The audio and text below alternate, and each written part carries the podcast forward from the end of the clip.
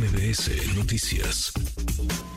Análisis, propuestas, polémica. El futuro del país comienza aquí. Debate. Rumbo al 2024.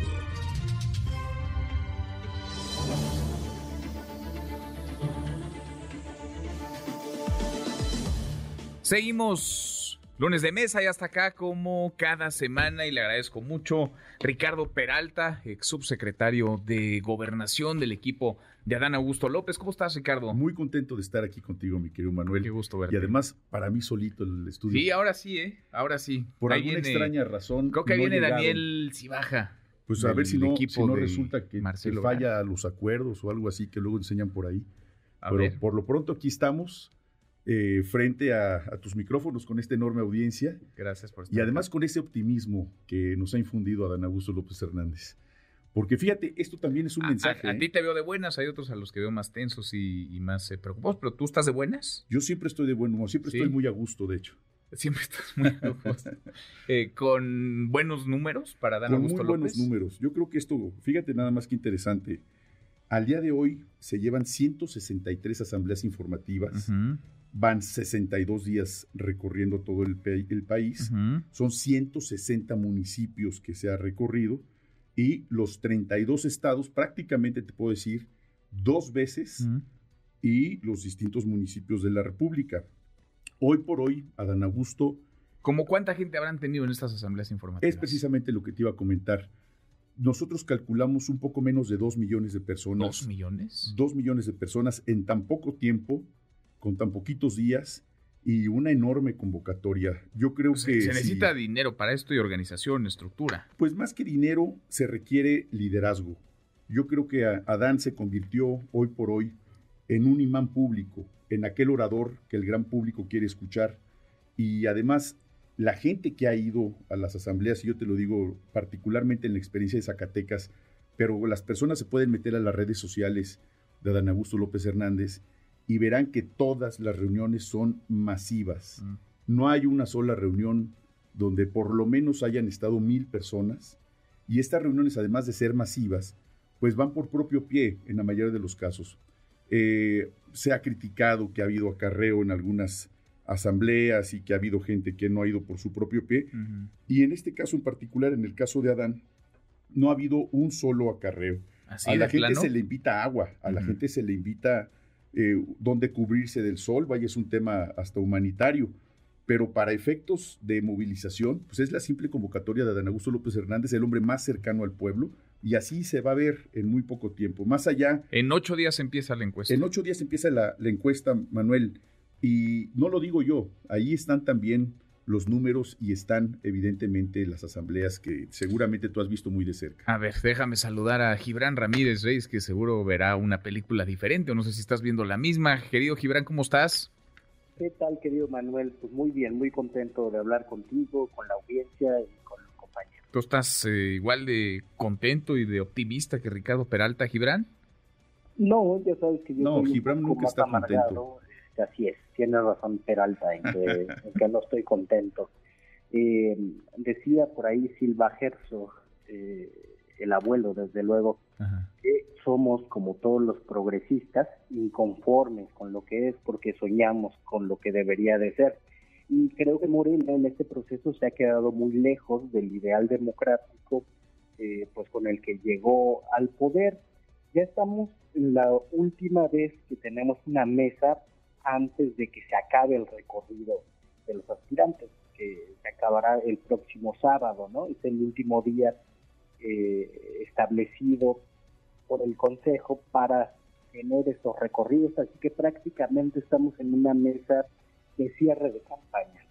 Los señalamientos que se hicieron, eh, desde luego que arreciaron en las últimas semanas, eh, porque pues las consecuencias vienen ya y parece que en el equipo del canciller acaban de despertar de un largo letargo eh, y se están quejando ahora de la situación de los últimos dos años, yo diría que van algo tarde, a menos de que en realidad lo único importante del mensaje del compañero Ebrard fuera ese me la debes, que estaba implícito en el yo acepté por 32 cuestionarios en 2012. ¿Un mensaje al, al presidente y una especie de ultimátum, Gibran?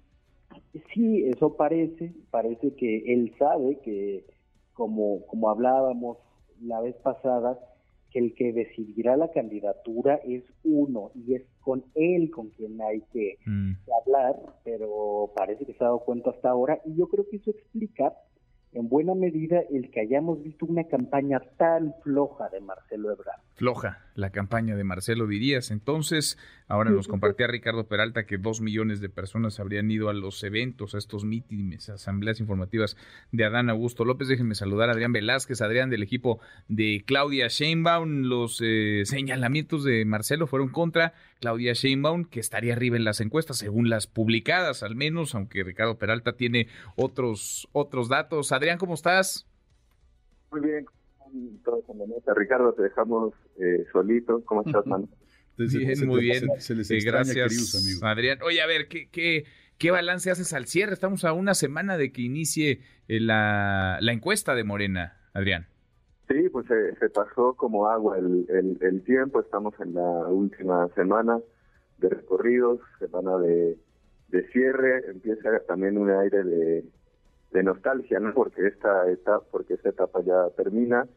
Yo diciendo de, de Gibran, creo que ha sido un ejercicio muy, muy interesante. Primero también un reconocimiento a todos los, los que están eh, compitiendo, porque realmente pusieron mucho de de, su parte. Los recorridos no, no son fáciles, son desgastantes físicamente, implican muchos sacrificios de, de tiempo y etcétera. Así que, bueno, un, un reconocimiento creo que que, que, este ejercicio ha puesto la, vara ahí. Creo que hay cosas para mejorar, por supuesto, siempre hay cosas para mejorar, pero miren, si, si Morena no hubiera hecho este, este proceso, eh, seguramente enfrente, en el frente por México, no lo hubieran hecho. Es decir, está poniendo eh, la vara hacia donde tiene que ir, hacia procesos de selección interna, y creo que eso es algo... ¿Y qué tanta unidad ves, Adrián? ¿Qué tanta unidad? Porque están los señalamientos de Marcelo Ebrard, en donde acusa que la Secretaría del Bienestar trabaja para Claudia Sheinbaum y hacen campaña para ella, y que no hay equidad en la contienda, y que están cargados los, los lados. ¿Qué tanta unidad ves en el último tramo de, de, esta, de esta campaña? Bueno, eh, en mi parecer fue un error político lo de Marcelo. O sea, si, si uno analiza bien el, el evento, es claro que se trata de una maniobra electoral, lo cual confirma lo que dicen la gran mayoría de las encuestas, que va abajo. Eh, analicemos un segundo cómo fue ese, ese evento, ¿no? Eh, él diciendo que se trata de un mano a mano con, con Claudia, polarizando la, la elección, sacando al resto de los competidores del, del de escena con un escenario que atrás decía eh, una pantalla dividida en negro sobre rojo, en negro decía retroceso y después aparecía la cara de la imagen de, de Claudia y en rojo decía avancemos y aparecía él. Es decir, es una una, jugada de, laboratorio, seguramente. Bueno, no hay mucha unidad por lo que nos dices, describiendo, digamos, ese paisaje, no se ve muy, muy cohesionada la unidad de Morena. Hay que ver, hay que ver eh, si es pirotecnia o, o si hay realmente un contenido. A, mí, a juzgar por el, por el diseño del evento, me parece una jugada de laboratorio eh, propuesta por sus asesores, es decir, es una mini campaña sucia, una mini campaña negra, ¿no? Mm. Polarizando la elección y, y, situando a la, a la que va con ventaja como como un peligro para México. A ver, de ese, de ese tamaño. de un movimiento donde eso, bueno, nos hizo mucho daño. es lo mismo hacer campaña frente a adversarios que frente a compañeros y por eso considero que, fue un error político. Ahora no... Bueno, a ver, déjame, déjame que ahora hagas ya ese siguiente matiz en la próxima intervención, Adrián. Pues escuchaste, Daniel, Daniel Cibaja del equipo de Marcelo Ebrard, diputado. ¿Cómo estás, Daniel? Escuchaste lo que dice Adrián Velázquez. No, me parece que, pues, depende de cada quien cómo lo vea, ¿no? Cada equipo lo ve distinto. Yo no creo que el confrontar ideas sea hacer guerra sucia. Guerra sucia es lo que hizo Claudia atacando a la esposa del canciller, del ex canciller y pagando millones de pautas. Me parece, me parece que eso, eso es, la verdad creo que abona un tema más democrático, que haya diferencias y que esas diferencias siempre tengan un objetivo, que es el bienestar de la gente, ¿no, Manuel? Y creo que eso, lo que se vio el jueves en la reunión, pues lo, lo, lo, confirma, Manuel. El jueves hubo una reunión para sortear las casas encuestadoras. Y repito otra vez, compañeros haciendo lo que posiblemente es legal. Yo creo que sí es legal, pero es inmoral. ¿Cómo qué? Lo dijo el equipo, lo dijo el compañero Arturo Ávila de del compañero Adán, Alejandro Durán de el senador Monreal. nosotros por Malu Micher pues hacen, hacen truculento, ¿no? Hacen una trampa porque ingresan dos casas encuestadoras, las dos casas encuestadoras que más se equivocaron en el periodo electoral pasado, las ingresó otro compañero que se llama Manuel Velasco. Hablé con Manuel Velasco en un tema de, en un y tema le pregunté, se, enojó, claro, se enojó claro, mucho. en un tema, en un tema de, en verdad, pues repito, no, no, ojo, eh, seguramente ahí los asesores de creo dijeron, mira, nos engañamos, ¿no? Les hacemos trampa y sacas dos encuestadoras, pero pues, repito, puede ser pero legal, pero es inmoral. Es cierto, nos decía Mario Delgado el viernes que conversamos con él que descalificaron las siete casas encuestadoras. Sí, pero no descalificaron. No se puede decir porque si se dice se viola la secrecía. Pero sí descalificaron algunas. Sí, pero las dos grandes que, que, que, que, apunta Manuel Velasco, que justo aquí lo hemos dicho anteriormente, lo ha dicho el compañero Adán Augusto y otros compañeros que han sido las casas encuestadoras que eh, encuestan, ahora sí, perdón, el plonasmo dentro de Morena y trabajan en el equipo de campaña de la doctora Claudia Sheinbaum son las que justamente pasan. ¿Qué pasó, Manuel? Para resumir rápido, porque no estamos en contra del sorteo. El sorteo fue pulcro, no. Anterior a eso se hizo una lista, Manuel, donde se dijeron qué casas encuestadoras no podían pasar para la encuesta, porque habían tenido resultados discordantes. Aventaron esta frase. y en esa, en esa lista borran estas dos, porque curiosamente, cuando salen, cuando abren los sobres cerrados, están estas dos. Entonces, repito, me parece que tal vez alguien es legal, pero es inmoral, Manuel. Mm. Y ahí es donde empieza el tema de que ojalá después, gracias al senador, al ex senador Ricardo Monreal, se, se hace un acuerdo. Y ojalá ya estemos, como bien dice en el proceso de quien gane, pues hay un beneficio de la gente. Aunque la encuesta que va a definir el resultado es la de la de la 4T, la de Morena, la del... Pues son 12.500 cuestionarios. Este, Las otras, digamos, acompañan el ejercicio. Acompañan el ejercicio, Pero la que cuenta, la que vale, es la de Morena. Pero bueno, si es metodológicamente, estadísticamente bien, pues van a ir en la misma. A ver, está Ricardo, Ricardo Peralta, este jaloneo por las encuestas. Pues mira, yo te voy a decir que más allá de lo que es público y hemos visto, nosotros tenemos que seguir concentrados en la agenda nacional. Créeme que más allá de las encuestas, encuestadoras y de lo que el pueblo de México eventualmente defina, hay que ver las características de los participantes.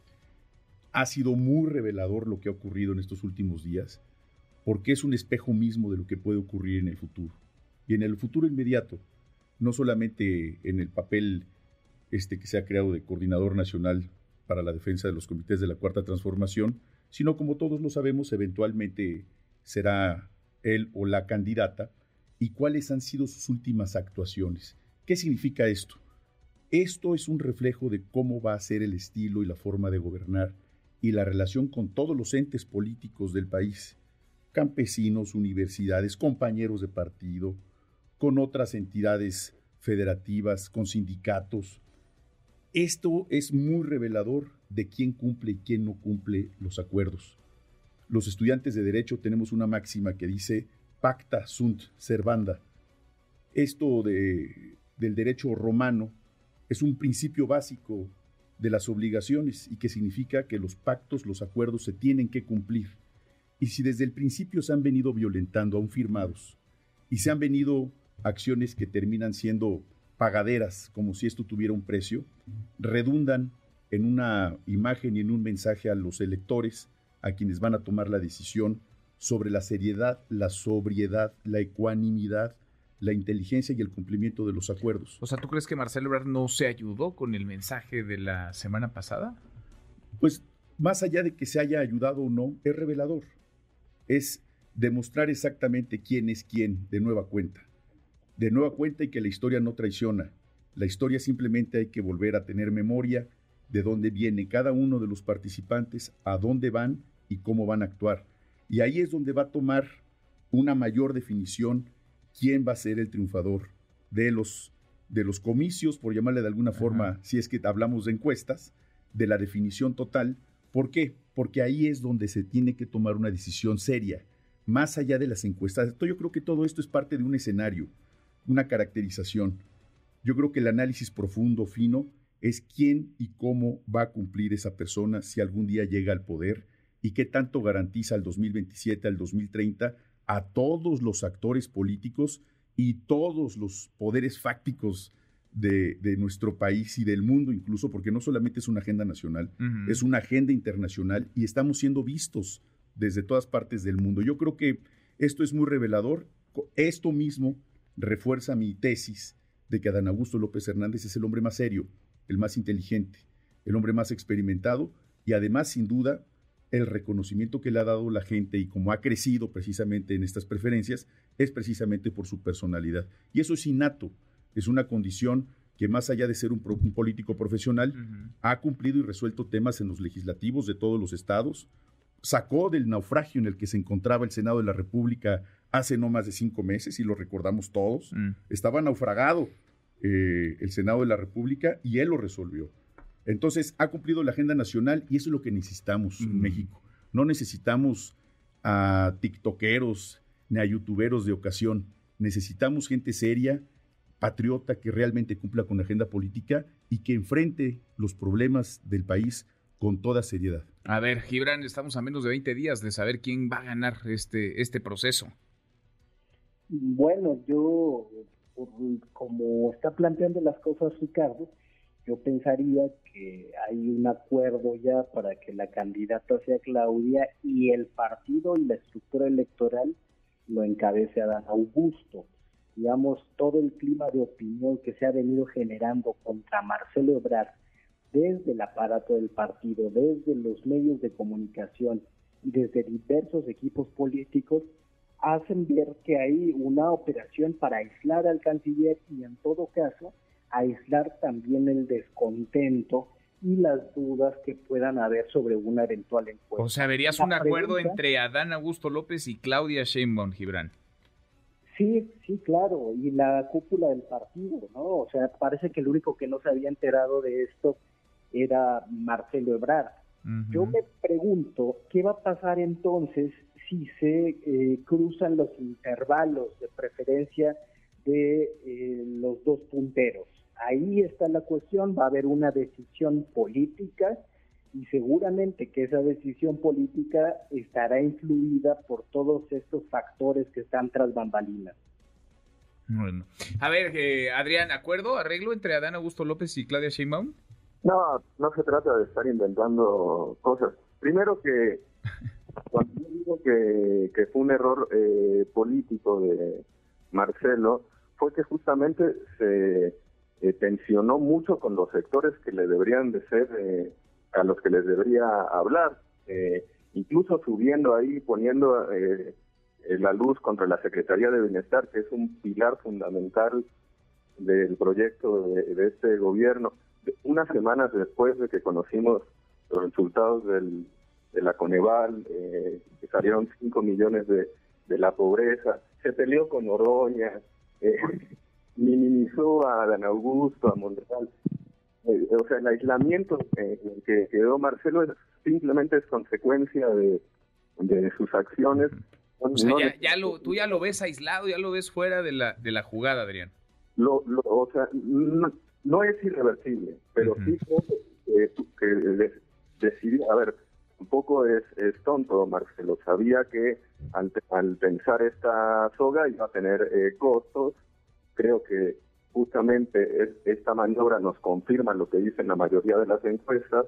Si no hubiera estado abajo, no hubiera eh, hecho esto, decidió pagar los costos, pero me parece que primero no le va a alcanzar para, subir en las encuestas a 10 días de, que acaben los, los recorridos, y segundo, lo dejó muy mal parado en, el partido y en el movimiento.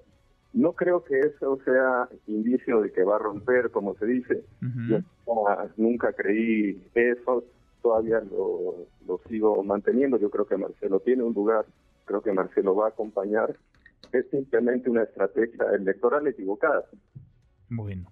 Daniel, Daniel si baja al cierre. A ver, vamos, vamos terminando. Que, híjole, hay un montón siempre de cosas que hablar con ustedes y nunca nos alcanza el tiempo. A ver, ¿está fuera ya de la jugada? Marcelo está desesperado, Marcelo, ¿verdad? Hay un acuerdo entre Adán Augusto López y Claudia Es un tema complicado, ¿no? Porque yo comprendo lo que dice Adrián. ¿Por qué tendrás que confrontarte con un sector del obradorismo que en efecto ve en el aparato, en los COTS, en el aparato del gobierno y en el aparato del partido unos aliados?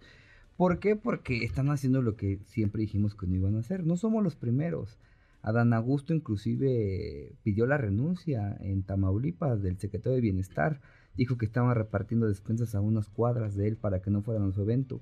Entonces me parece que ahí es donde se complica Manuel porque entiendo estratégicamente qué haces. Eh, ¿Prefieres la sumisión, callarte a ver qué te toca una negociación o prefieres luchar por tus ideales?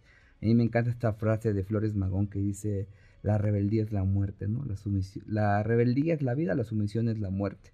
Entonces me parece que en ese ánimo congruente, yo estoy seguro que el presidente no está avalando esto. Si lo estuviera avalando, Manuel, sí sería un retroceso político electoral muy fuerte para nuestro país. dijo al otro día eh, que las cosas estaban es bien. Es preocupante lo que pasa, no somos los primeros que lo decimos.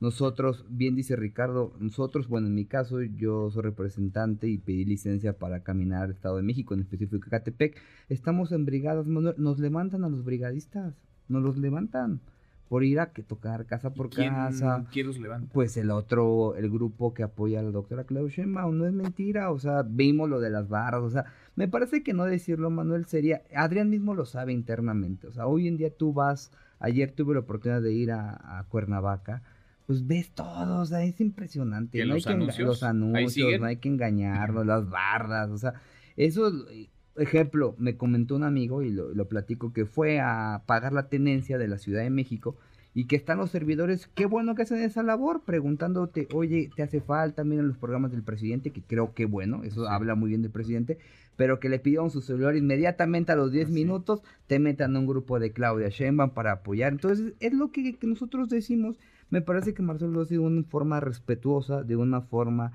haciendo un llamado a la unidad y haciendo un llamado a la transformación, Manuel. No podemos decir que somos distintos y replicar las viejas prácticas del sistema. Daniel, gracias. muchas gracias a todos. Eh, Ricardo Peralta, muchas gracias. ¿Quién va a ganar? Va a ganar a Dan Augusto López Hernández, sin duda. A ver, Gibran, gracias, Gibran. ¿Quién, ¿Quién va a ganar? Bueno, yo creo que las cosas siguen igual puestas para Claudia Sheinbaum. Bueno, Adrián, Adrián Velázquez, muchas gracias. ¿Quién, quién ganará? La mejor, por supuesto. Daniel sí baja. Va a ganar Marcelo, pero sobre todo va a ganar el pueblo de México. Estoy seguro que es lo más importante. Gracias a los cuatro. Muchas, gracias, como cada semana. A usted por escucharnos. Redes sociales para que siga en contacto: Twitter, Facebook y TikTok. M. López San Martín.